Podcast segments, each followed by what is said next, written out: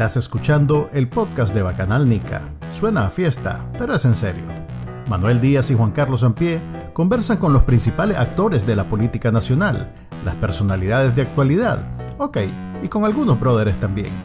Esto es el podcast de Bacanal Nica.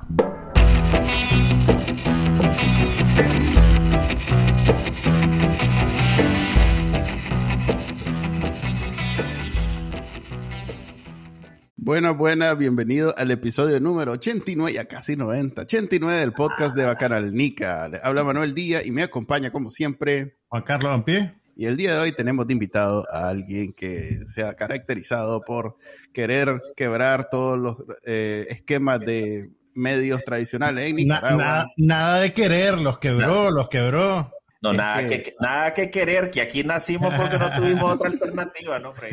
No, a ver, quiero decir... Eh, el hijo directo de Cinco Pinos, Alvarito Navarro. Artículo 66 ha, ha, sido, eh, sin duda, uno de los medios eh, más... ¿cuál es, ¿Cómo es que dicen cuando los artistas quiebran y hacen revelación? Ha sido un medio de revelación en los últimos cuatro años que conste, no nació en el 2018, o sea, no nació en, a partir de abril 2018, ya tenía, ya existía y se ha convertido... Como seis meses antecitos del, de abril del 2018.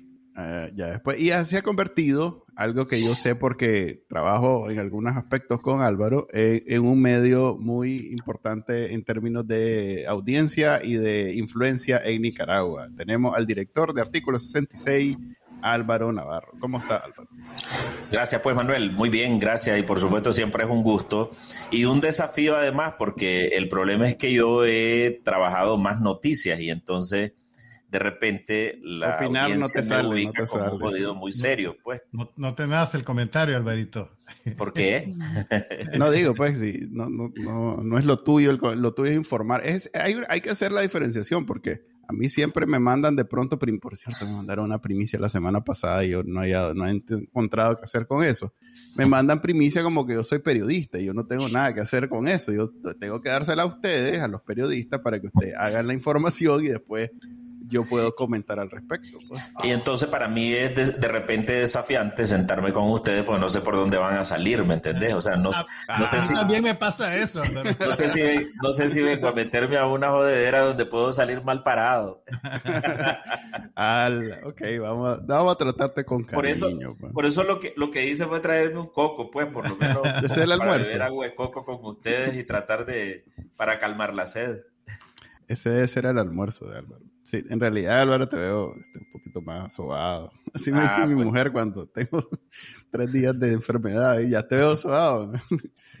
bueno, qué bueno, pues que se nota. Sí, ¿verdad? Sí, sí. salir a caminar. Lo que pasa es que eh, tuve la desdicha que eh, choqué mi carro. Ah, me, le, tiré un alto a un camión y entonces me dejó mm. inhabilitado. Tengo como 20 días.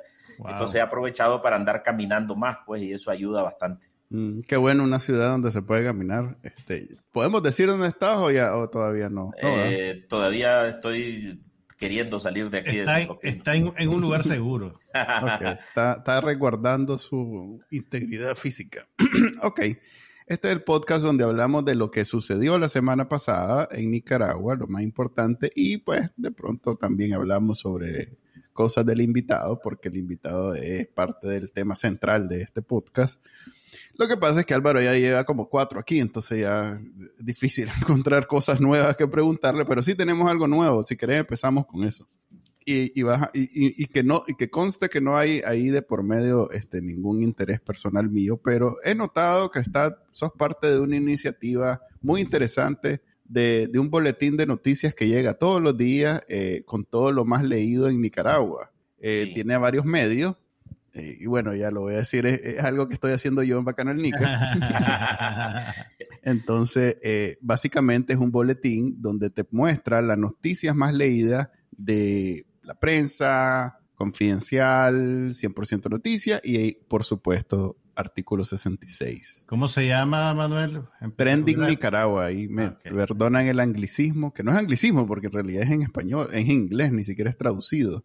Eh, pero es trending Nicaragua quiere decir que lo que más está, eh, no sé, más tendencia en Nicaragua en las últimas 24 horas.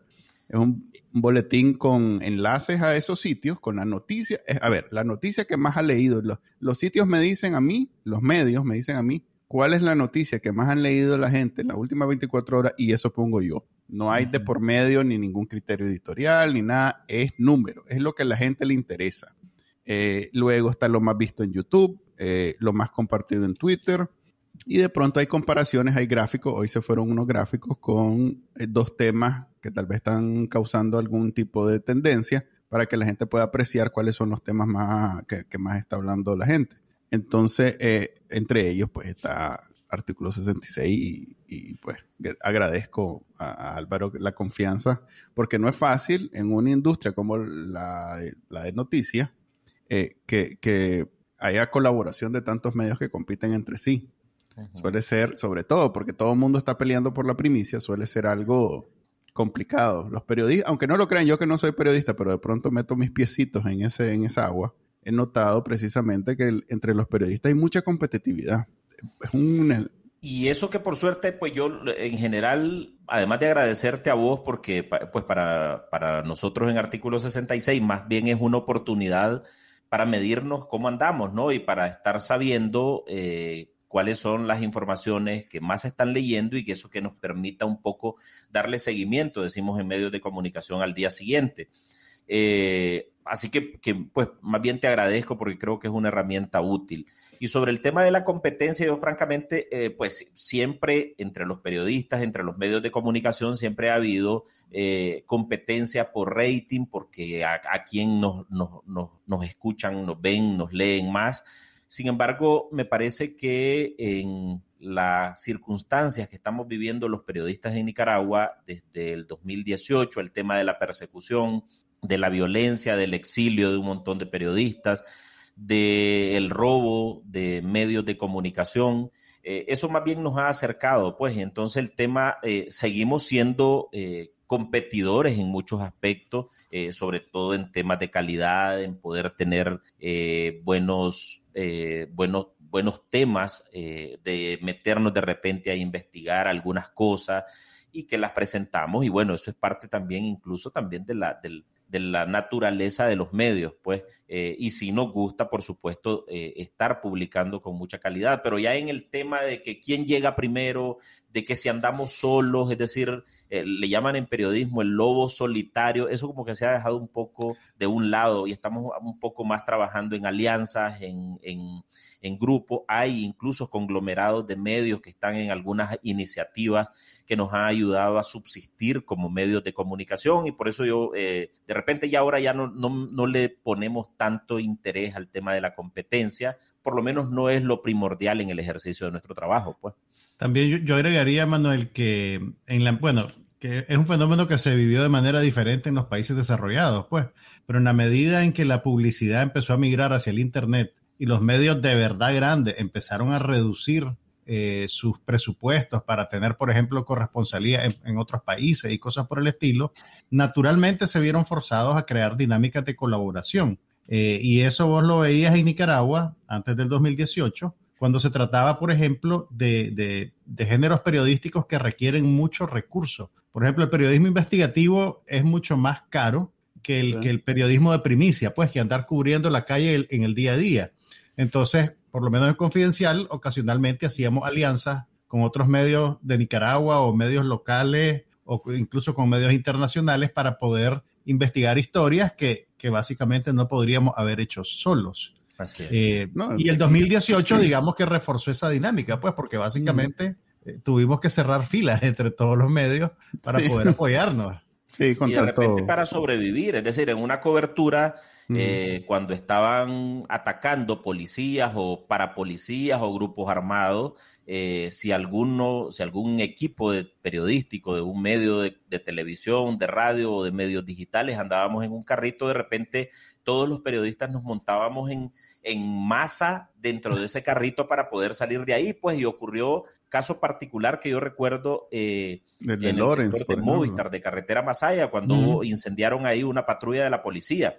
Cuando llegó la, policía a atacar a esa gente que le había prendido fuego a esa patrulla, los medios de comunicación que estábamos ahí y que nos quedamos encerrados en esa cobertura, de repente eh, llegaron a traer al equipo de la prensa en el carrito y recuerdo que todos tuvimos que meternos en el carro de la prensa y empezar a dar vueltas por zonas de Managua para poder ponerte a, resguardo, pues. Entonces eh, en en situaciones antes del el 2018 o incluso durante gobiernos anteriores, eso era impensable, pues el medio de la prensa, el medio de la prensa, el del Canal 2, muchas, muchos periodistas se acordarán, llegaban a las conferencias de prensa y eran casi que semidioses. Pues. Eran unos príncipes. Eran unos príncipes, los, medios, los, equipos periodísticos de esos medios de comunicación. Eso ha cambiado totalmente, digo yo, por fortuna. Y te digo, en, en, en la cobertura del 2018, por ejemplo, pasó un fenómeno particular, y es que las agencias internacionales, como están cubriendo la, la, primicia y la noticia del día, suelen ser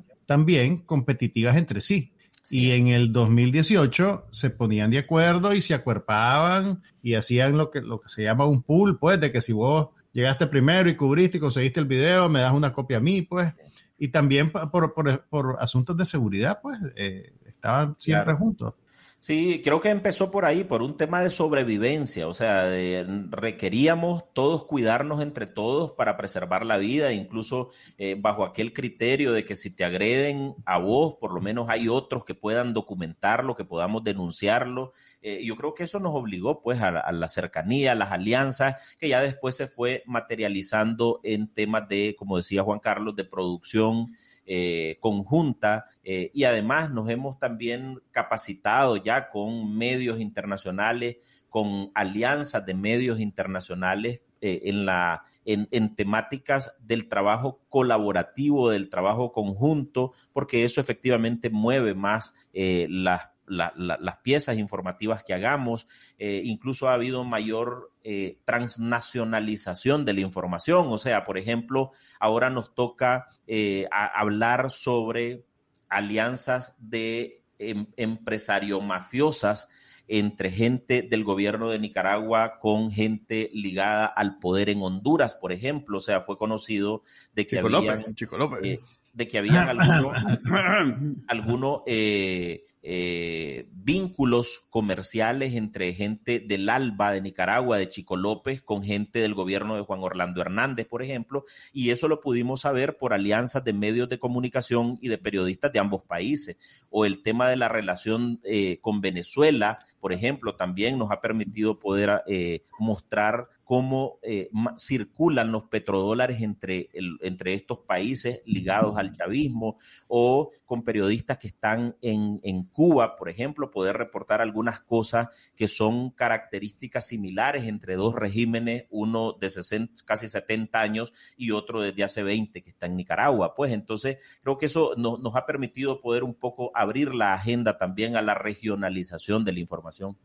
Sí, a Nicaragua le tocó, ¿cómo es que dicen cuando te, toca crecer en carburo, o sea, aceleradamente. Maduraste, maduraste con carburo. Maduramos con carburo porque yo me acuerdo en, la, en, haber estado en, completa, eh, eh, a ver, ¿cuál es la palabra? Eh, aislamiento. Yo solito. Aislamiento. completamente solo, vendiendo la idea de tener tu propio sitio web. Es la fecha y hay colegas, voy a meterme ahí, que no tienen ni sitio web y lo que tienen es una página de Facebook y lo consideran su plataforma. Ellos dicen mi plataforma, cuando en realidad están en la plataforma del, del Zuckerberg, no están en la de ellos.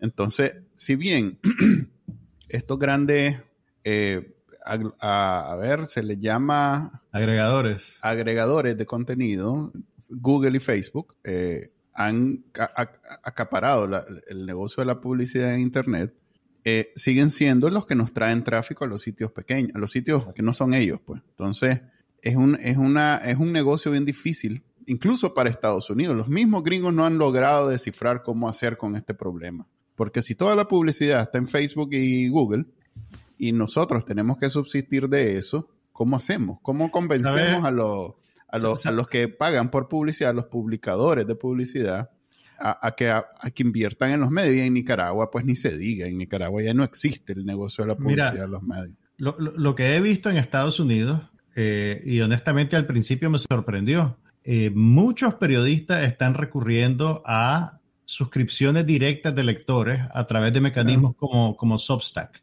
Eh, por ejemplo, hacen un newsletter que Sí. Lo cual no cierra el círculo porque es básicamente el, el, la idea detrás del el boletín de Trending Nicaragua. Ahí, ahí, ahí, ahí está, pues, pues ya sí. te, te, lo, te, lo, serví en bandeja para que se vea este capítulo y pasemos al siguiente tema. Correcto, ¿no? Perdón, solamente quiero eh, sobre el tema de, las, eh, de la suscripción.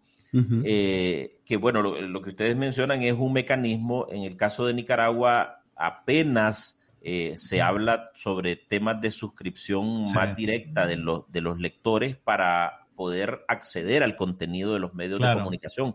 Eso es un desafío enorme, pues en el sí. caso de Nicaragua el único que lo tiene en este momento es la prensa, que te uh -huh. algunos artículos que son eh, publicaciones más exclusivas, decimos, del medio de comunicación, que les ha implicado un enorme esfuerzo eh, de trabajo en el reporteo, pero luego de repente hay, eh, pues no sé cuánto cuántos suscriptores tendrá en este momento la prensa, qué representa para, para ellos en ingresos esa, ese mecanismo, uh -huh. pero es desafiante porque uno no hay, no hay cultura de la gente eh, por pagar suscripciones electrónicas a los medios sí. de comunicación, más, más, bien de repente, eh, además, y hay que decirlo, pues hay mucha audiencia que eh, asume que el, que el, medio de comunicación debe de estar abierto sin detenerse a pensar todo lo que implica en términos de esfuerzo poder producir información. Pues es decir, que, claro. que, que, las noticias cuestan, o sea, y que la noticia es un, es un bien público, pero que detrás de ellos hay personas que todos los días, como dice Juan Carlos, tienen el, el, el mal hábito de la comida.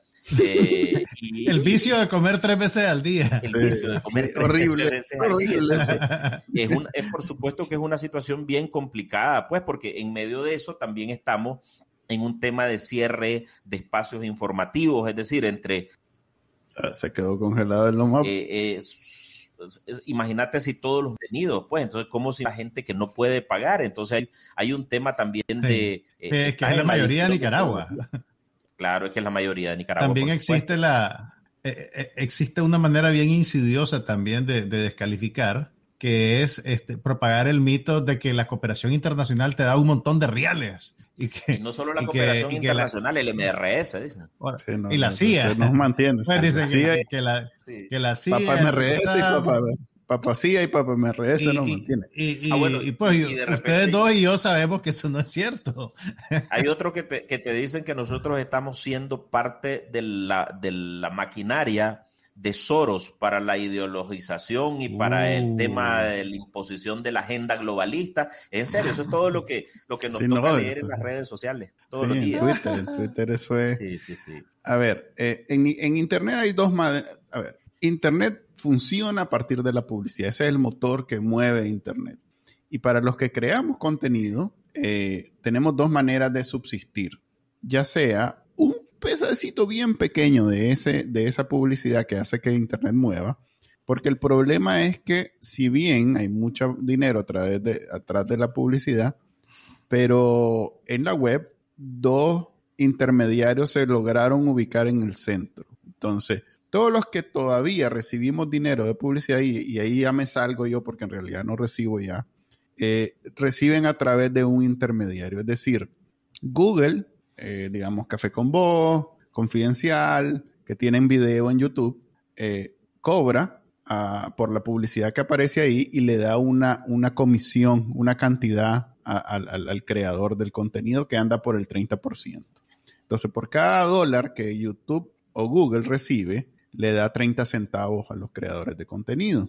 Y como es un monstruo en términos de masividad y el mercado nicaragüense es tan pequeño y sobre todo que contemos que en realidad el público nicaragüense no vale nada, es el público fuera de Nicaragua que quiere ver contenido hecho para Nicaragua el que sí realmente tiene algún valor.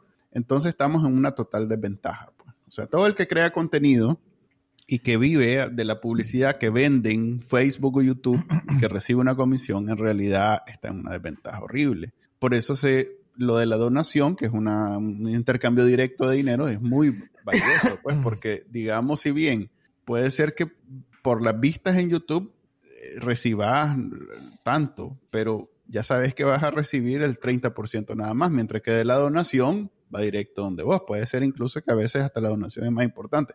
Por ejemplo, uh -huh. Canal Nica vive más de la donación que de la publicidad. Pues. Yo en algún momento tomé la decisión de quitar la publicidad porque hasta el mismo Google se volvió tan agresivo que la experiencia leyendo el sitio era desagradable. Entonces me eliminé la publicidad. y, pasa y todos los días tenemos quejas por eso también. De repente de alguna gente que dice, hay mucha publicidad o de repente hay unos banners que se meten en el texto y sí, pues a veces tenemos que cargar con eso por eso por ese 30% que habla eh, porque, no hay otra porque no hay otra alternativa. Y ahí si pagas la donación, si donas. No, por eso te digo, si cada persona que se queja se suscribiera, por ejemplo. Donar un dólar, sí. otro gallo cantaría, pues, pero estamos enllavados con esos mecanismos. Pues. Ok, entonces, como les decía, pueden inscribirse a Trending Nicaragua, van a recibir ese boletín todos los días con lo más leído en Nicaragua. Yo decía, y tiene un, tiene un enfoque político, lo voy a mencionar rápidamente desde que Daniel Ortega se puso tan agresivo con la represión de, la ley de, ciberdelitos y todo lo que ha hecho, casi todos los presos políticos hoy en día están presos por una violación en su teléfono, por un delito que, delito entre comillas, ¿verdad? Un delito que cometieron en su teléfono, en Internet. Eh, por lo menos en papel, esa es la, esa es la, sentencia de los jueces de, hizo tal cosa en su teléfono, se metió hasta el grupo en su teléfono. Entonces todo el mundo en Nicaragua tiene miedo y, y es completamente comprensible. Pues esto ha provocado que la mayoría de los nicaragüenses que están dentro de Nicaragua se limiten en lo que participan en Internet. Entonces hay un aparente silencio, tranquilidad, paz en Internet porque no hay ya nadie criticando ni, ni, haciendo lo que sucedía en el 2018, que era evidente que Daniel Ortega era una minoría, sus sandinistas eran una minoría y que el resto de Nicaragua pues los querían la verga. Pues. Perdón el francés. Este, hoy en día en, Internet hay un, o sea, en términos de, cantidad de gente hablando, hay una nada. De mil que habían, hoy hay diez, por ejemplo. Y esos diez que están hablando o son pagados por el telcorcito de, Daniel Ortega o son diáspora, muchos de ellos radicalizados, lo cual hace sospechoso que tal vez sean los mismos más de telcorcito, nada más que eh, con una de esas estrategias de, los rusos que nadie entiende y nadie sabe porque son muy inteligentes y entonces saben confundir, pero eh, perfectamente podría ser. De hecho, esta semana conocimos que dice Estados Unidos que, que los rusos han colaborado en muchas cosas más que venderle tanques a rusos al comandante, pero bueno, este... Bueno, ayer, ayer supimos que hay una delegación del canal Rusia Today ah. eh, capacitando a los medios, a los periodistas, entre comillas, de los medios de comunicación del gobierno. Entonces, mira, el micrófono lo vas a sostener así y así. Oíme, mira, si ve, si ve, si ve, si ve el noticiero del 19 digital, como lo veo yo religiosamente, te das cuenta que esas capacitaciones son bien necesarias. Pero francamente que eh, ahí es donde estará la enorme incógnita, incluso de ellos mismos, de qué es lo que necesitan aprender. Pues, Alvarito, necesitan todo. si, es una cuestión técnica, porque hacer periodismo evidentemente no les van a poder enseñar, aunque quisieran, pues, o sea, mira, no, pero yo, hay manera. Yo creo que les, les tienen que enseñar cosas de casi que de formato. ¿Te acordamos cuando hacíamos talleres para periodistas jóvenes en esta semana? Que les decíamos, mira, porque Álvaro estaba ahí también y, participaba y, está claro. Y todas estas capacitaciones son con las mismas cámaras que usaron ustedes, te cuento. Sí, me, me imagino. Pero mira, las cosas más básicas era decirle, mira, si vas a hacer una locución, no repitas lo que la gente va a decir en el byte que viene inmediatamente después. Y si ves el noticiero del 19 digital, todas las notas son, Álvaro Navarro dijo que artículo 66 eh, se encuentra en los primeros lugares de cobertura de noticias en línea. Y después sale Álvaro Navarro, artículo 66 está en los primeros lugares. así lo hacen todo, y así lo hacen todo. O como, RT hace algunos años uno que, que, pues que no me extraña, pero, pero por lo menos es un poquito chistoso verlo eh, ahora en una radio de, los aliados de Ortega. Eh, Vladimir. Que lo, ¿Quién? Stalin Vladimir. no, parece, que tiene, tiene hermosos recuerdos vos por ahí, pero no, sé si es él. Eh, y, de repente era de poner eh, un entrevistado para seis notas, pues entonces a tener que, lidiar bastante. Porque bueno, en realidad ahí tienen a un gran entrevistado, que ni, entrevistado, a un monólogo eh, en las notas oficiales. Pero yo les decía que en este silencio que vivimos en Nicaragua, saber, porque la gente ya no opina, pero sí se, se, interesa y sí lee y sí está, anda detrás de lo que ustedes producen, lo que nosotros producimos. Entonces, si bien no, nadie puede opinar, pero ver que los videos más vistos del día son este y este y este, y que las notas más leídas del día son que Daniel Ortega ha hecho preso a tal cual y que no sé qué y no sé cuánto, te, dicen que en Nicaragua no existe esa tal paz y normalidad que ellos pro, pro, progunan, pregonan. Pregonan. Eh, que ellos pregonan. Eh, es en realidad eh, una, una, una mayoría silenciosa que sigue interesada, sigue informada y que simplemente está esperando el momento para que cuando se pueda poder opinar y reclamar y protestar y todo lo demás. Entonces, como sirve también como para mantener eh, viva esa idea de que en Nicaragua nadie, nadie dijo, nadie pasó a la página, pues nadie dijo, ok, como ya ninguno de estos canales, ahora todos son youtubers, ya nadie tiene en realidad canal de televisión ni programa de noticias y ya nadie es periódico, todo el mundo es bloguero y no sé qué. Eh, ya pues nosotros somos los dueños de los canales y de las radios, entonces ya todo el mundo en Nicaragua ya pasó la página. Mentira. No, pues sí, es que, yo creo que esa página no, ya no la, ya es evidentemente que no la pasan ni siquiera quienes los defienden o que los han defendido. Pues, o sea, yo no, sé cómo, cómo está en términos de audiencia en el, en el en Trending Nicaragua la noticia de la baja, eh, o más bien, o la eh, separación de la policía, pues del, jefe de inteligencia de Marenco. Eh, pero lo que dice un analista en términos policiales que conoce y que dice que tiene fuentes adentro que le dijeron que es porque se quiso ir arriba en algún negocio, pues, y que se metió, metió las manos más allá de lo, de lo permitido. Eh, y luego también lo que está pasando en la Corte Suprema de Justicia, pues, de, gente allegada al Alba Luz, Ramos, que, la, que los tienen presos y los tienen presos por los mismos delitos que tienen a cualquier opositor, pues por traición a la patria, patria o, a, o al, propio Roberto Larios, pues que era un, vocífero defensor de Ortega, pues, y ahí, y ahí está. Entonces yo creo que ese debería de ser el mejor signo de que no, no es cierto que hay tal paz ni tranquilidad, o sea, hay mucha gente que está dentro del sandinismo que naturalmente cree que no le va a llegar el látigo a su espalda, eh, pero hay otros que se están cuidando todos los días y que andan en una uña o que andan con miedo, pues, dentro de, las propias estructuras del gobierno. Pero una cosa es que ustedes, los medios independientes, publiquen eh, todas estas noticias y que aquellos publiquen las maravillas que hace su comandante. Y una vez que ya está publicado, vos vías quiénes son los que la gente ve y lee y está interesado. O sea, ahí está donde te das, porque esas lecturas que ustedes tienen no son solo de gente que está en contra de Daniel Ortega, ahí, ahí están todo.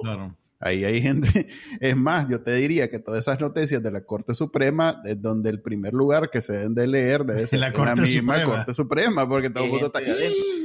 Mira, eh, me... Con razón no vino la fulano hoy a trabajar. anda, anda, a revisar artículos a ver si en realidad eh, está enferma o es que está en el chipote. A ver, me recuerdo que contaban algunas, eh, contaban alguna gente que, que trabajó en algún momento o periodistas que trabajó en algún momento en los órganos de propaganda del gobierno.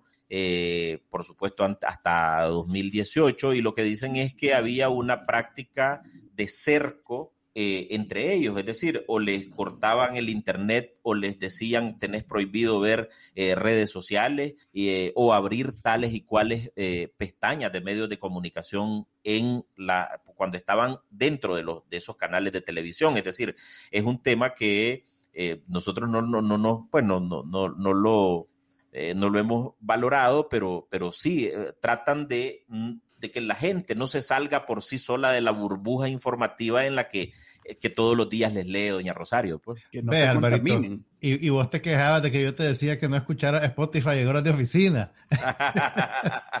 Eso fue lo único que le prohibí a Alberito.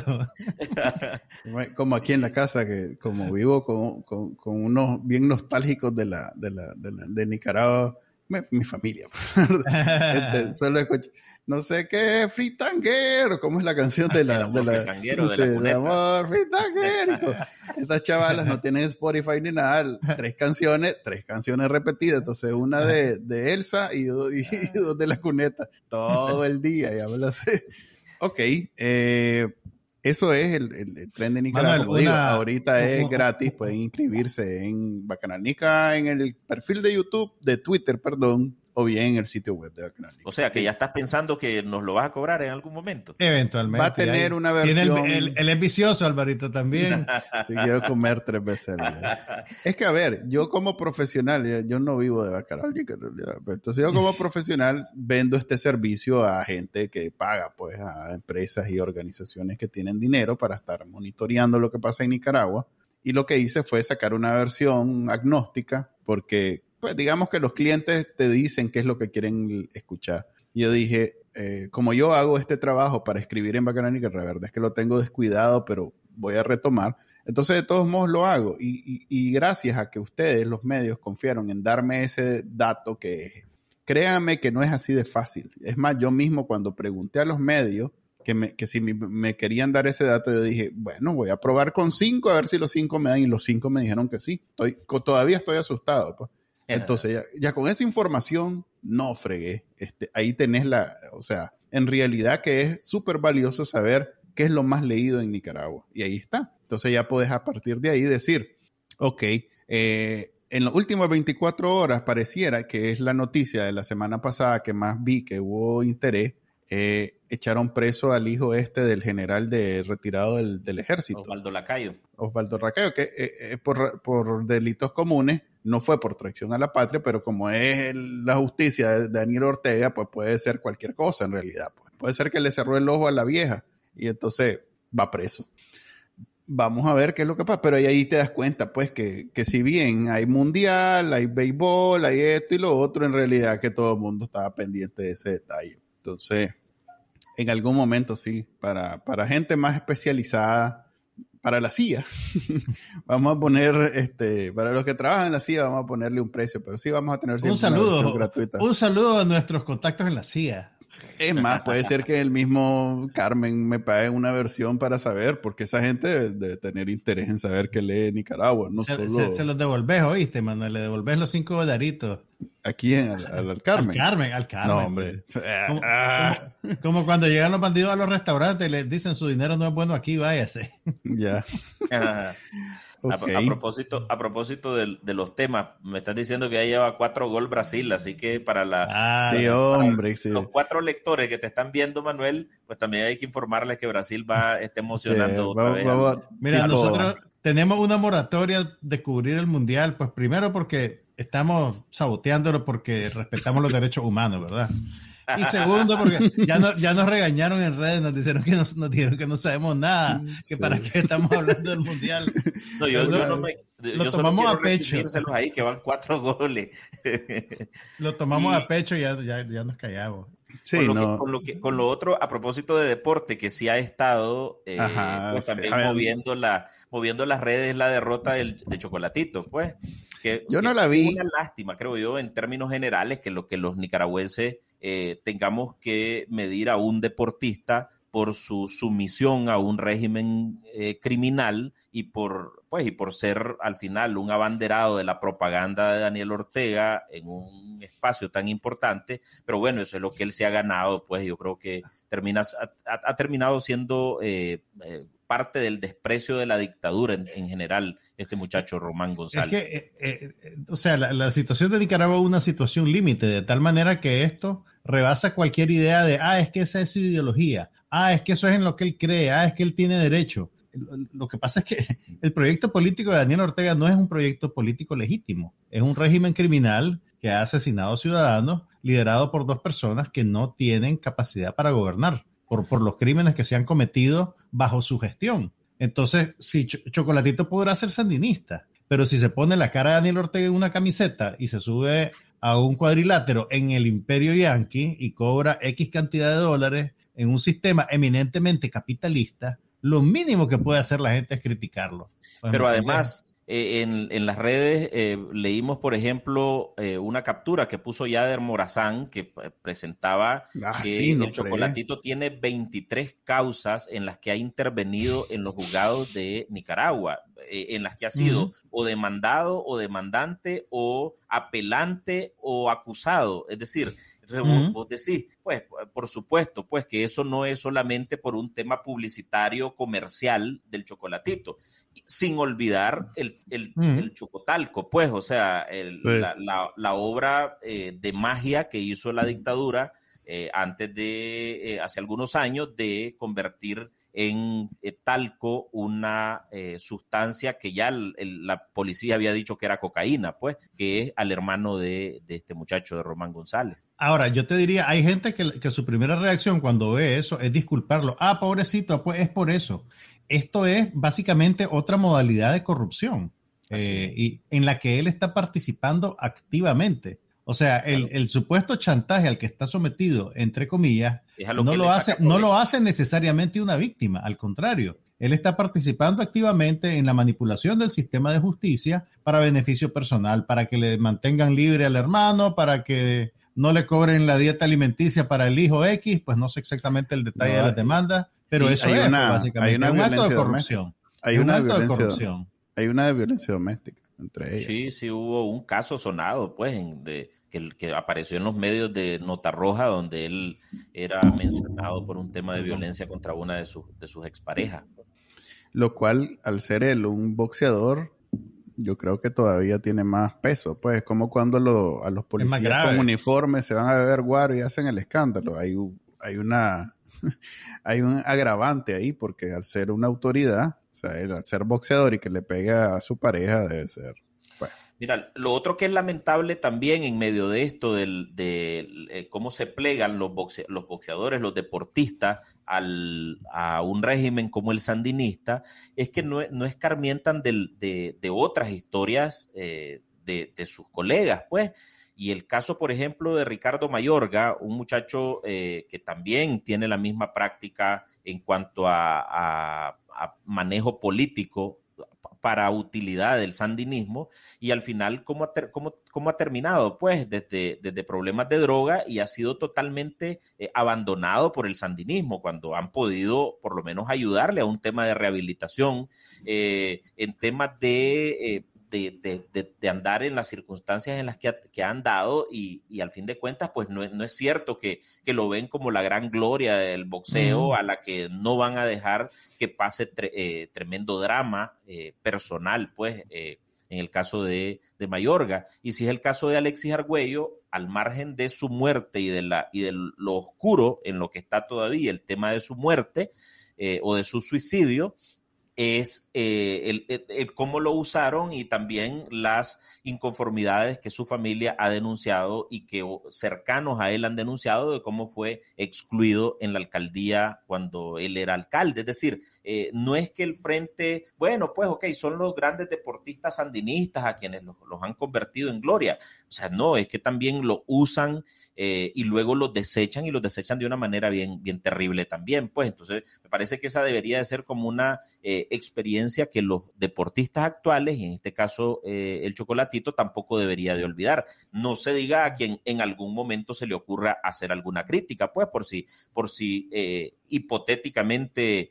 Román quisiera en algún momento mostrarse inconforme con alguna situación de los sandinistas. Pues. No creo. Fíjate que estaba leyendo un artículo de Reuters yo, yo tampoco no creía muchas cosas, Manuel. Yo no creía, por ejemplo, que iban a echar preso a gente que los ha defendido tan a capa eh, y espada. Y eso son eh, acciones tan ínfimas como seguramente que hayan hecho algún comentario entre dientes en la corte y los tienen ahora condenados por traición a la patria. ahora, espérame, espérame, pero en este artículo de Reuters que estoy mencionando, yo no sabía que el, eh, Daniel Ortega, pues, el Poder Judicial en Nicaragua, le había, lo había favorecido a él con una demanda al, grupo Cohen, en donde le dieron 1.15 millones de dólares. Sí, sí, sí. O sea, por, un incumplimiento de un contrato. Por, porque el, grupo Cohen dijo, ya no te patrocino, y entonces vino, ¿cómo?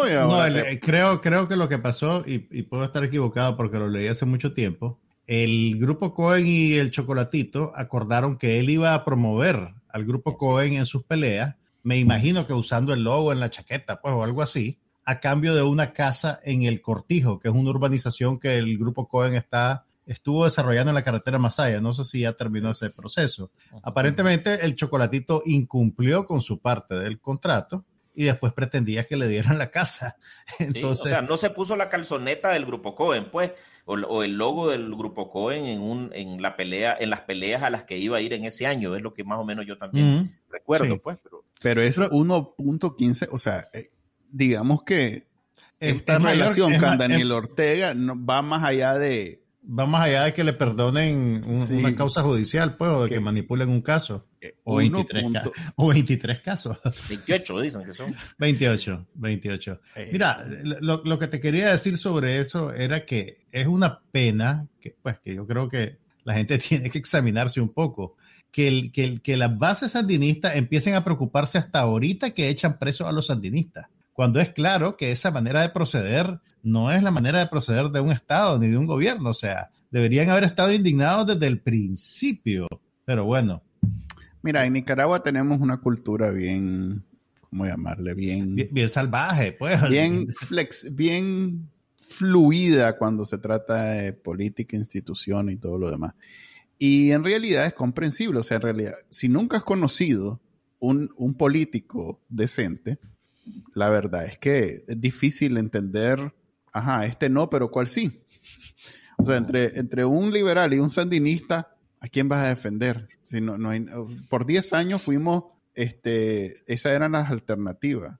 Es más, don Enrique, después de lo que hizo doña Violeta, es el primer presidente en el cual medio podés sacar la cara como, como, como dignidad en el, gobierno. Mi, mi, mi, mi, problema es, como decía Álvaro hace un momento, y decía vos hace un momento, que me quedé con la cosa y ahorita la quiero sacar, es que reducir lo que sucede en Nicaragua a un aspecto político es, equivocado desde mi punto de vista. O sea, en Nicaragua yo siempre, y lo vuelvo a repetir, o lo repito, eh, mi problema no es político. Yo no salí de Nicaragua por una razón política. Es más, yo puedo, pueden quedarse todos esos sandinistas en Nicaragua con esa forma de ver políticamente y participando políticamente y a mí me vale sorbete. Toda esa gente a mí me, me es completamente irrelevante un, saludo, un saludo a los que nos monitorean en el, en el telcorcito. Como todos los, todos los lunes. El problema en Nicaragua es la violencia estatal, o sea, el terrorismo estatal, los paramilitares, los policías, el ejército. Ese es el problema en Nicaragua. Si en Nicaragua hubiera, como en otros países, como en Chile, como en Colombia, hasta en Venezuela, que si bien hay violencia, pero todavía hay manifestaciones y hay protestas, eh, solo fuera un aspecto político, nadie, digamos que no se hubieran ido el 10% de los nicaragüenses en dos años. El problema al final de cuentas es un problema bien práctico. Es que te van a pegar un balazo. Ese es el problema. Y a la cabeza, matar, ni siquiera un balazo para que, al aire para que salgas corriendo. saliste a una manifestación. es porque sacaste la bandera de Nicaragua, ni siquiera una manifestación. Sacaste la bandera de Nicaragua y te pegaron un balazo y te mataron, que fue el caso. No estoy exagerando, fue el caso que sucedió en Estelí, creo que fue uno de los últimos en el 2019 o 20, donde salieron que dijeron, viva Nicaragua. Viva Nicaragua libre. Viva Nicaragua libre. Y alguien vino y le pegó un balazo y lo mató. En las banderas fue eso, camino a Estelí. Correcto. O sea, ese es el nivel eh, del que estamos hablando en Nicaragua. No es ni política, no es ni protesta, no es nada. Es que te pegan un balazo en la calle y si ni siquiera tenés que hacer nada, porque ahora te echan preso por decir nada. O sea, el balazo es porque te atreviste a decir algo. Si no decís nada y simplemente sospechan, vas preso. Que esa es como la forma, ese es como el, la, zanahoria y el otro es el, palo. La zanahoria es que te echan preso. Sí, el, garrote es que te matan. Ok. eso te salió del fondo del corazón. sí, lo tenía guardado porque cada vez que hablamos, cada vez que la, crisis política en Nicaragua, ¿cuál crisis política? Sí, sí, en Nicaragua siempre han habido sandinistas liberales y siempre han habido corruptos, siempre ha habido todo este problema. En Nicaragua hasta el 2018 no había tenido una marcha donde todo el mundo se sintiera orgulloso de haber participado y que no hubiera ahí un caudillo diciendo su discurso, hasta raro se sentía. Yo que he participado en política e ir a algo en donde nadie era el jefe ni nada, pues solo éramos todos los que estábamos ahí y después de se acabó la marcha, a toda que, cada quien a su casa. Y nadie jaló agua para su molino en términos políticos. Pues. Eso fue bien, bien inspirador y, y es lo que me hace creer en que viene un cambio en Nicaragua. Con lo que decía Juan Carlos de que, bueno, los sandinistas pareciera que hasta ahora se están dando cuenta, yo lo atribuyo un poco a la indiferencia generalizada del, del, de la sociedad, no sé si solo en Nicaragua, eh, que mientras no me toquen a mí, pues no pasa nada, ¿no? O sea, eh, muy pocas veces nos detenemos a pensar de que nada, ahorita están con el vecino, pero después vienen por nosotros. O sea, eh, porque, porque es eso, la mentalidad criminal de un régimen es de, de autodestrucción si es necesario. O sea, es un cáncer que se va a terminar comiendo el cuerpo, a su propio cuerpo y en este caso a, las piernas que lo sostengan, que pueden ser los mismos sandinistas. Eh, es, pensar de que, que, Daniel Ortega, si acaso, va a proteger a sus hijos y cuidado hasta eso, porque bueno, también ya lo hemos, visto lo que es capaz de hacer. Pues. Sí.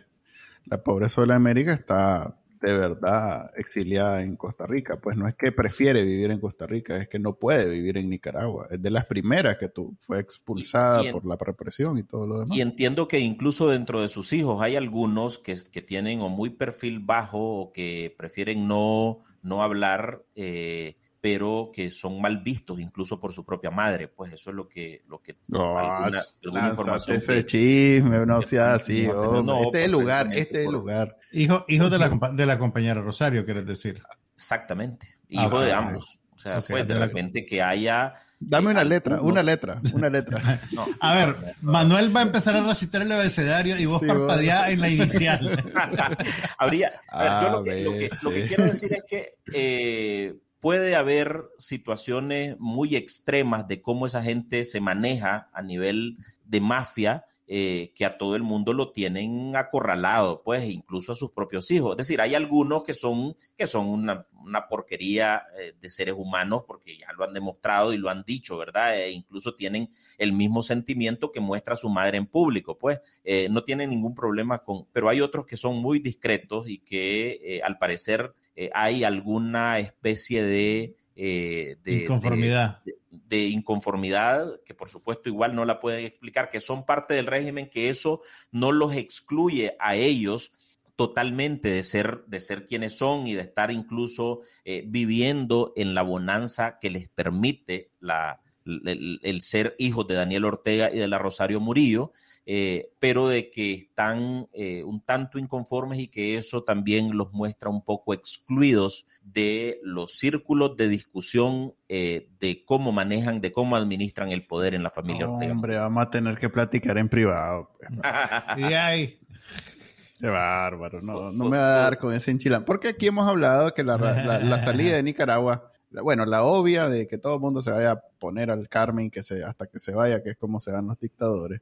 Pero la otra, que es quizás la, la que le gana a las tales sanciones, es que su círculo de poder lo abandone. O sea, el ejército y la policía lo deje tirado y entonces él, como viejito septengenario. Septuagenario. Septuagenario.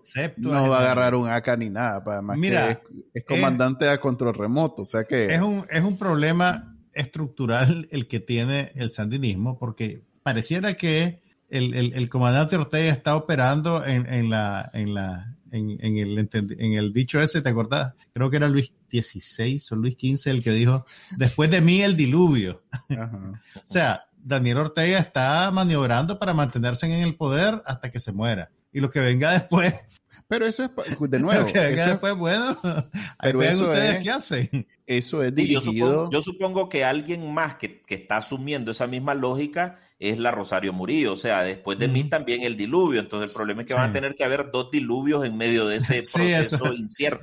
necesitamos dos diluvios. Pero es más, digamos que en el caso de la Rosario Murillo, solo ella en su mente se cree ese cuento. Pero en el caso del comandante, yo pensaría que si hay muchos ahí que creen eso precisamente, que si se va a Daniel Ortega se les acabó el bacanal y que por eso siguen con él. Y, y si bien eh, nosotros quisiéramos que esa gente se voltee, digamos que tienen una conciencia tan negra y cochina que está difícil, pues. Entonces, que ahorita está echando preso al hijo del general del ejército, digamos que es un golpe mucho más fuerte que lo que podría ser una sanción a no sé quién Pero hay que, hay que, hay que decir que el, general Lacayo tiene años de estar retirado del ejército y está separado del, día a día, pues no, no, milita en el partido, no tiene ninguna, ninguna posición en, la dictadura, pues no, no, está en la fila directamente. Pero van dos, o sea, a ver, le, le echó preso a la hija del ex general, del general en retiro, se dice, ah, Carrión la esposa de, creo que fue un día o dos días, sí, la, esposa de, José Adán Aguirre. La esposa de José Adán Aguirre. Y luego acaba de echar preso ahorita a esta gente, a este muchacho, que de nuevo es un... Eh, eh, eh, digamos que si echar preso a, un político o a un... a, a un opositor o lo que sea, eh, eh, eh, no, va a despertar ningún, ninguna suspicacia dentro del círculo de poder que mantiene a Daniel Ortega en el poder, valga la redundancia. Pero que de pronto comience a echar preso a la familia cercana de generales que son como, como en toda profesión, pues son una familia extendida de gente que se conoce, que se habla. Olvídate que ninguno de estos, por mucho que esté en la oposición y el otro esté adentro, no tiene una comunicación. Ahí debe haber unas redes internas de comunicación en donde todo se sabe, pues. Pero además, acordate que hace algunos meses eh, William Grisby, que es un propagandista que, pues por lo menos ha mostrado que tiene que tiene comunicación, ¿verdad? Que hay cierta autorización para que de repente hable en nombre de Daniel Ortega y de la Rosario, eh, tildó de generalitos a algunos eh, ex generales del ejército que están retirados y que aparecieron, por lo menos tres de ellos aparecieron en una foto durante las marchas. ¿Se acuerdan ustedes? Una, pero, pero, eso fue una única marcha y después de eso desaparecieron de, de pero es que por, eso mismo yo incidencia, pues del todo. Por, eso mismo yo veo una especie de acuerdo, no sé si llamarle caballero, pero como una, como un, un, pacto de no agresión mutua, digamos. Correcto. A ver, ni ustedes, ni yo, ni nadie se va. Pues. Ajá, correcto, un entendimiento es la palabra, en donde el ejército como familia se mantiene al margen, eh, exceptuando el chile analfabeta, pero todos los demás se mantienen al margen y, por algo es que las sanciones no han ido detrás, que es lo que hemos hablado aquí, que deberían ir detrás de los reales del ejército, pero no van porque es la esperanza que una vez que Daniel Ortega esté débil, la forma en que le votas a su policía, que la policía sí es, la policía sí es inquebrantable, porque es el, consuegro y ahí nadie los va a tocar, pero el ejército puede venir y ser, digamos, la fuerza detrás de, la, de, Nicaragua contra la fuerza de Daniel Ortega. Pues, no, el asunto es lo que decía Juan Carlos, de que estos generales efectivamente no están tampoco metidos en política. No es cierto que son Hay un entendimiento, pues sí, no, no, no. Ni mucho menos. Eh, sin embargo, no olvidemos que la naturaleza de Daniel Ortega es de sumisión total. O sos mío o estás contra mí. O me defendés a mí, pero vos callado no podés estar. Eh, entonces, eh, yo creo que por ahí es donde podría venir el tema de ponerle la lupa a gente retirada del ejército. Ahora, eh, con eso, pensar de que el ejército va a ser, eh, va a poder reencauzar su actuar, o sea, después de cuatro años en complicidad, yo francamente también lo veo bien lejano, pues yo, yo no soy pues, tan la versión, como Manuel. Pues. No, no, no, yo tampoco, pero es la versión que explica por qué las sanciones no han tocado los reales del ejército. Es, ah, la única razón que todo el mundo dice. yo creo que el ejército puede estar siendo en este momento un factor importante a considerar por, eh, por Estados Unidos, pues, y particularmente por el Comando Sur, quien ha mantenido una alianza de muchísimos años de colaboración con el ejército, que se ha visto un poco, por lo menos, eh, opacada bajo perfil después de que ya ellos se, se, se, destaparon en su complicidad a los paramilitares y a la existencia de, de grupos armados al margen de lo que establece la ley y la constitución, pues, pero de que ellos tengan, o sea, está como bien difícil eh, darles el beneficio de la duda de ah, que el ejército, o que la jefatura del ejército va a actuar distinto de cómo ha actuado. Pues. Es más, la semana pasada hablamos cómo eh, es difícil para nosotros entender a los trabajadores del Estado que dicen, es que, es que si no me corren, es que la calle está dura, es que no sé qué, cuando la mayoría de los, o estamos exiliados, o se nos murió un pariente, o está preso un pariente, eh,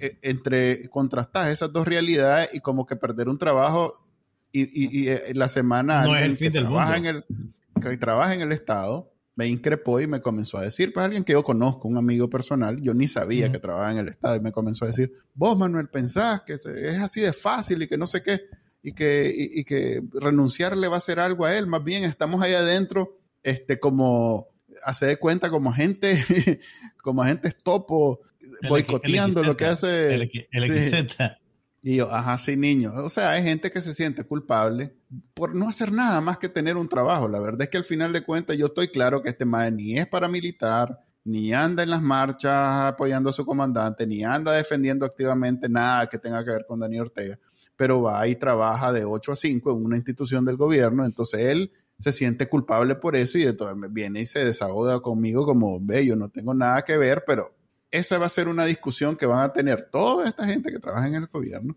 Una vez se vaya Daniel Ortega, van a comenzar, es que yo, es que tal vez yo, es que no, es Mira, que la, la, la, la, primera vez que también es fácil para mí decirlo porque yo no trabajaba en el Estado, pero cuando se hizo la primera huelga general, ¿te acordás que hubo un llamado a una huelga general? Yo en mi ingenuidad pensaba, puchica, si todos los trabajadores del Estado participaran en esa huelga, este, se acaba, se acaba este maje. No, y en esa huelga multi sin volar. En esa huelga multitudinaria. Mira, en esas huelgas multitudinarias andaba gente del, del Estado. Yo vi amigos que trabajan en el Estado que andaban tapados. Yo los vi. O sea, que sí andaba. sin volar un solo tiro, porque hemos estado hablando de que, de que la solución es irse a parar en el portón del Carmen y que va a morir X número de personas, pero que al final se va. Pero una huelga general de los empleados del Estado Sí, no, yo le dije. a Daniel Ortega sin que se muera una persona, sin volar un solo tiro. Yo le dije, porque me dice, ¿vos crees que yo y todos los que trabajamos ahí no quisiéramos que Daniel Ortega se fuera? Ay, ¿qué los detiene? ¿Y por qué no deciden mañana? No, es que no estamos organizados ni nada. ¿Y cuál es el, y cuál es el obstáculo para que se organicen y lo hagan? Porque yo no puedo hacer eso. O sea, yo no puedo renunciar. Llamen que están enfermos todos el mismo día. No, que renuncien. O sea, igual el Estado no funciona si de, todo, de toda la gente renuncia deja de funcionar, lo poco que funciona, pues, porque en realidad. Pero el problema también, Manuel, es que es bien soñador creer que lo van a poder hacer eh, pues todos a la vez. O sea, lo va a hacer una persona e inmediatamente va a tener que irse del país a buscar cómo ganarse la vida para sobrevivir. Pero no es cierto que está sucediendo. Iba a decir que fue culpa tuya, Manuel. Sí, no, pues sí, tampoco, por eso no hago una una convocatoria.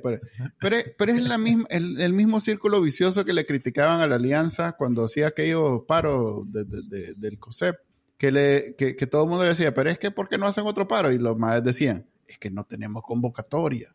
Hicimos uno y se juntó creo que el 40, después otro y se juntó el 60, pero ya el tercero creo que se juntó solo el 20. Entonces, por mucho que nosotros, el problema es que en Nicaragua, como no hay liderazgo, y eso es algo que Daniel Ortega lo supo hacer muy bien, destruir los liderazgos eh, en su formación. Y, además y actuar con mucha violencia, pues, porque ya cuando... Pues, esa es su herramienta.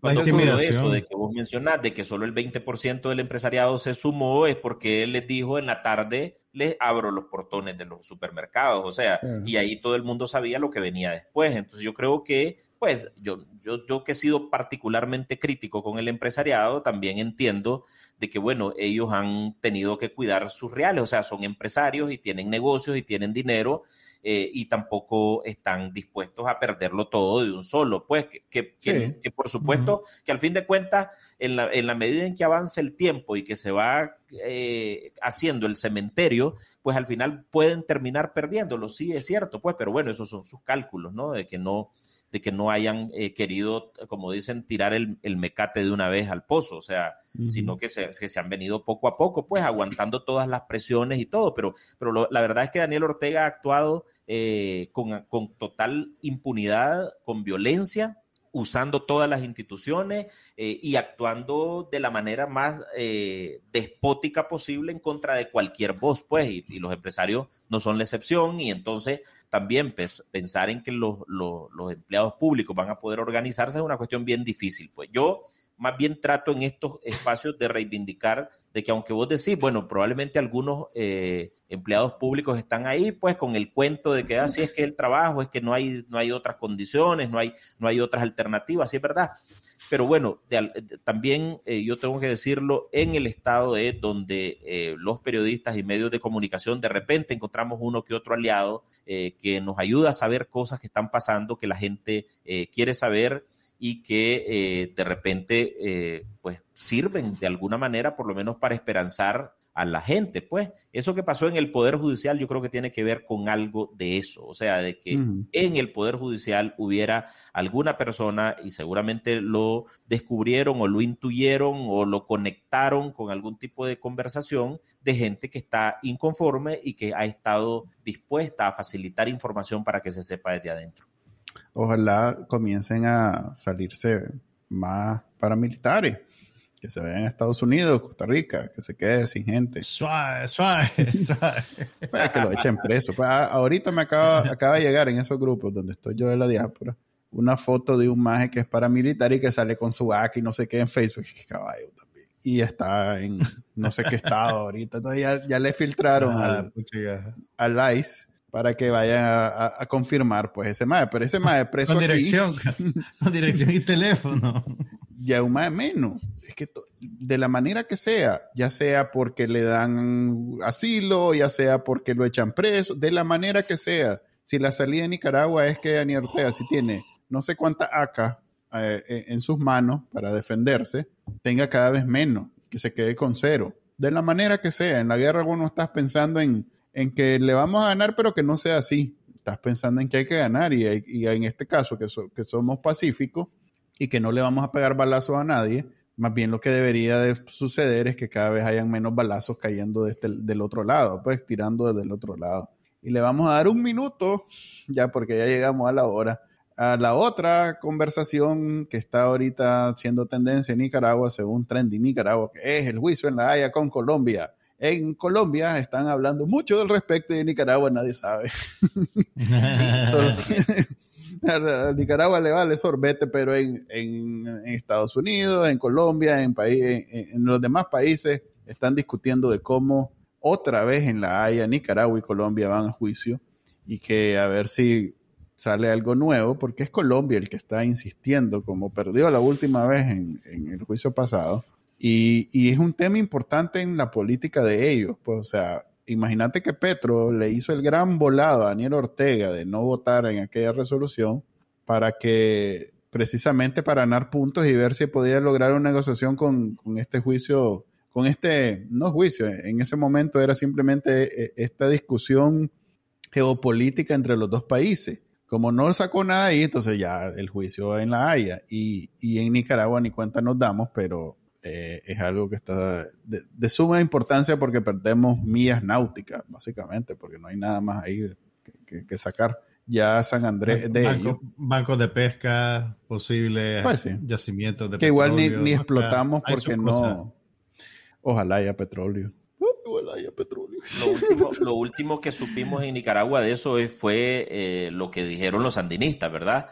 de que había una pretensión de Colombia de negociar ese, eh, la aceptación de esa sentencia con el tema de la liberación de los presos políticos. A mí me parece que a Daniel Ortega se le estaban poniendo bien barata, ¿verdad? Si, si fuera para no es que para ellos, para ellos así lo, o sea, en realidad que eh, era búfalo porque ganás puntos con la, la comunidad internacional y no les estás dando nada. en realidad no les estás dando nada. Entonces, el maje no, no y, por otro, y por otro lado, se hubieran mostrado mm, eh, más cercanos a un gobierno eh, autodefinido como de izquierda, con el que todo el mundo le ha tenido desconfianza. Me, refiero a los opositores de Nicaragua, eh, los medios de comunicación, les hemos tenido desconfianza de que si era la posibilidad de un acercamiento con un país al quien pudieran tener de aliado, pero al fin de cuentas ya vimos que eso de no aceptar ganar todo, ¿verdad? y, a cambio de respetar derechos humanos y libertades en el país, eh, que pudieran tenerlo pues más, más de cerca, más bien, más bien ha marcado como un distanciamiento y un aislamiento de parte de la dictadura de Ortega. Es que ahí los presos políticos para mí Ortega son ganar, ganar. O sea, por un lado tenés a la oposición descabezada que no haya que hacer, porque en realidad ahí, están presos todos los líderes políticos. Y por otro, nadie, incluyendo la misma posición que quedó eh, en su lugar de los que están presos, como la comunidad internacional, nadie está pensando en nada más que liberar a los presos políticos. Entonces nadie está, nadie está locubrando ni haciendo estrategias de cómo votarlo a él, más bien están todo el mundo en función de cómo sale esa gente, porque se está muriendo, porque está, en fin.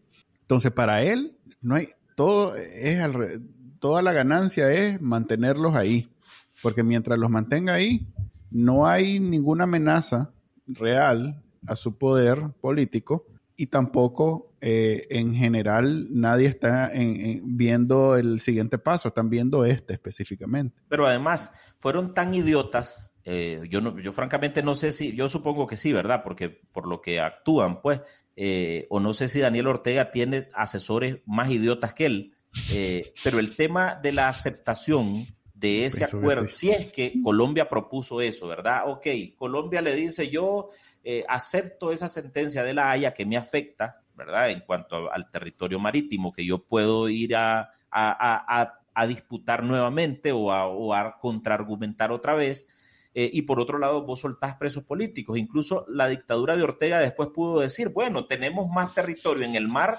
a cambio de liberar a estos que él, que él considera que son delincuentes y que él considera que son vendepatrias, pues aunque todo el mundo sabe cuáles son eh, los crímenes que han cometido los opositores en el país pero lo pudieron haber usado para seguir alentando el sentido ese de que fue, los liberamos a cambio de más patria en cuanto a territorio marítimo. O sea, ni siquiera eso tuvieron la capacidad de analizar de qué provecho le iban a sacar, pues porque naturalmente están, ya parece que ya no hacen ningún tipo de consideraciones razonables ni lógicas.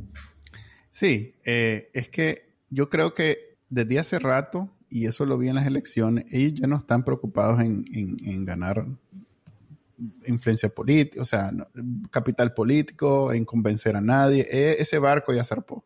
Ellos están claros que la subsistencia no está en volver a hacer una venta, ya sea política, económica, de, su propuesta. Pues es en la fuerza, en mantener eso que digo, pues descabezar la oposición para que no haya nadie tratando de votarlo y esa traba de, los que pueden estar interesados en afectarlo, que está ese proxy, pues, ¿cómo decirlo? Es algo que siempre va a ser la primera barrera entre la afectación real. O sea, viene Estados Unidos y le dice, a ver, este, queremos afectarte realmente, te vamos a quitar todos los reales del ejército.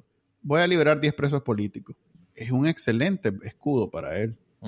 y, ya, y ya con eso ya, ya logra o sea que no siento yo que él esté siga interesado, ya eso lo dejó ir, esté interesado en el, aspecto ideológico, político, económico, lo que sea. Pues en el marketing de, convencer a alguien que realmente eh, eh, hay un futuro para Nicaragua, que él tiene un plan y que hay un futuro. Eso ya, sobre todo porque el canal, que era la fuente de ingresos que iba a financiar todos sus proyectos, ya no se dio. Y son las remesas las que están eh, sosteniendo Nicaragua. Y las remesas sobreviven, o sea, se incrementan y son la llave, siempre y cuando la situación en Nicaragua sea tan horrible que la gente prefiera irse a poner en las manos de un coyote a seguir haciendo la lucha dentro del país. Entonces, para eso tiene que mostrar esta cara, pues mostrar esta cara de desesperación, de aflicción, de falta de esperanza, que es lo que logra que la gente haga eso. Pues. Entonces, en ese bonito sentido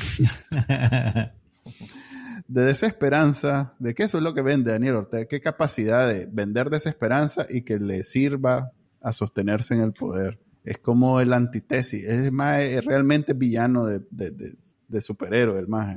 Es, es, creativo, es un artista del, del fracaso, porque imagina, ¿quién se le ocurre que hagamos que la vida en Nicaragua sea tan horrible que nos va a sostener económicamente por, los próximos 10 años. Requiere un genio del mal que no es cualquier trompudo, pues a mí no se me ocurriría. Ok, qué bonito que terminemos en ese sentimiento. Quiero agradecer a Álvaro por habernos acompañado en este episodio. Esperamos no sea el último. Eh, costó tenerlo aquí. aquí donde lo ven, llevo como tres meses de estarlo, de ah, estarlo, eh, ¿cómo que? A las ovejas, ¿cómo que se llama eso? Pastoreando. Pastoreando para que nos acompañe y eso que, que, que somos amigos en la vida real, o por lo menos conocidos con, con bastante comunicación, pues, y, y, de pronto, pues, le vivo, le vivo insistiendo que dale, hombre, vení, no puedo, que no sé qué, y, y de todas las cosas que hace, nada me puede contar, porque es un gran secretoso. Pero gracias, Álvaro. Lo que pasa es que de, repente en, esta, en estas pláticas así muy abiertas conmigo se me va la lengua, vos. No mira que ya, alguien dijo aquí. Y ahora querés que te las diga en privado. Me voy a meter en problemas, dice. ya alguien aquí dijo, ala, como hablan ustedes sin, sin, sin ningún eh, abierto y todo. Y yo digo, ala, a mí no, vos sabés que yo. todo el mundo. Vos desde, chiquito tenés esa capacidad. Sí, yo no tengo vergüenza, pero sí en realidad que gente seria como Álvaro sí tiene cosas la que. Piensa, piensa. sí, la discreción en su profesión sí es importante, en la mía pues no tanto. Gracias Álvaro. Nos vemos la próxima semana, eh, ya saben, todos los lunes a partir de la una de la tarde. Eh, estamos en diciembre, así que entiéndanos si de pronto suspendemos. Ustedes van a dejar de hacer la entrevista en eh, Álvaro en, diciembre, en algún momento. Para saber, pues más o menos por qué dígame. ¿Qué día te desconectas? De repente, tal vez, como en los días un poco más festivos, seguramente que sí, pues yo creo que la audiencia nos comprende. Ya después de cuatro años en este trajín, también a veces se hace necesario un descansito. Fíjate que en los grupos de, de, WhatsApp, eso estaba hablando, que, que, que, por mucho que querramos que las cosas avancen, ahorita está el Mundial y después viene Navidad, después la gritería, después Navidad y entonces hasta enero vamos a volver a hablar de los presos políticos. Eso es lo que eso, se eso, sí es, eso sí es dramático, ¿verdad? O sea, esa es una, una de las situaciones más dolorosas, pues que hay, hay familias en principio que están todos los días eh, casi que clamando, esperando que sus familiares regresen y que puedan pasar una, eh, una Navidad o una fecha especial con su familia. Hay situaciones bien terribles, como el caso de los niños y las niñas que no han oído a sus papás, no han eh, visto a sus padres desde hace más de año y medio y que lo que claman, como el caso de la niña Alejandra, hija de Miguel Mendoza, que lo que clama es que ojalá a su padre no se le olvide ella, que su padre no la olvide. Eh, y luego, eh, por supuesto que la, la, situación de los propios presos, pues en las condiciones en las que están de encierro, de aislamiento, eh, de falta de incluso de alimentación, de falta de comunicación entre ellos, porque hay algunos que todavía los tienen eh, aislados solos en celdas, eh, encerrados, sin, empernados, sin ningún tipo de posibilidad de interactuar con otro. por supuesto que es una situación terrible, pues. Lo que pasa es que todos los días nos preguntamos hasta dónde, eh, cuál, cuál será el fin del sentido de maldad, de saña de Daniel Ortega y de Rosario Murillo en medio de, esta situación. Pues es decir, en pensar que en estas fechas les va a suavizar el corazón también es, una, es un caso y que una, una gran utopía, pues una gran fantasía, eh, porque ya han demostrado lo criminal que son. Pues. Sí, no, no, no hubo esta, este año, o por lo menos no ha empezado la, Navidad sin presos políticos, pero creo que hay una, especie de resignación, incluso de los familiares, que por mucho que hagas la campaña y que los países se unan y que todo lo demás funcione, no hay. No hay suavizamiento, no hay nada del otro lado. Y no tardan en salir las fotos de la, de la celebración de la Purísima en la casa del Carmen, el viejo con todos sus nietos y que no sé qué, eh, como que fuera algo bueno. Y aún así, pues eh, todo el mundo sabe que es masacrador de niños, como digo yo, en, cada vez que escribo de él. Ahora sí, pues. fíjense, fíjense quién de los hijos, quién de los hijos puede no estar en esas fotos horribles. Ah, ahí está la piedra. Ah, ahí está la piedra. está la piedra. Vamos a investigar y vamos a sacar la primicia. Ahí. Ahora los ponen a todos. Ahora sí. Era, andan diciendo que el que no sale. Álvaro Navarro dice tal cosa, cuidado no salir en la foto. Hay algún par ahí que no, que generalmente no están en esa foto. que es difícil. Seguramente sí, también los pueden poner, pues. son como 50. De las, el caso de las nueras, por ejemplo, fue otra información que tuve, o de los familiares de las nueras, ¿verdad? Cuando estaba la represión en lo fino y que y que se llenaron incluso muchos sandinistas de temor de que hasta dónde iban a parar y que qué podía pasar con ellos. Bueno, hubo muchas familias de las nueras que les pidieron salir de ahí, pues, y los encerraron en el Carmen. Les dijeron, de aquí no se va nadie. Así que eso puede dar una idea de fuente cómo esa. Este, tiene un pesca de esos que están en la entrada. ok. Nos vemos pues ahora sí. Hasta luego. Este fue el podcast de Bacanal Nica. Compartilo, déjanos una reseña y enseñale a tu abuelita cómo escucharlo. Te lo va a agradecer. Suscríbete en Spotify, Apple Podcast, Google Podcast y por supuesto, también puedes escucharnos en bacanalnica.com. Hasta la próxima.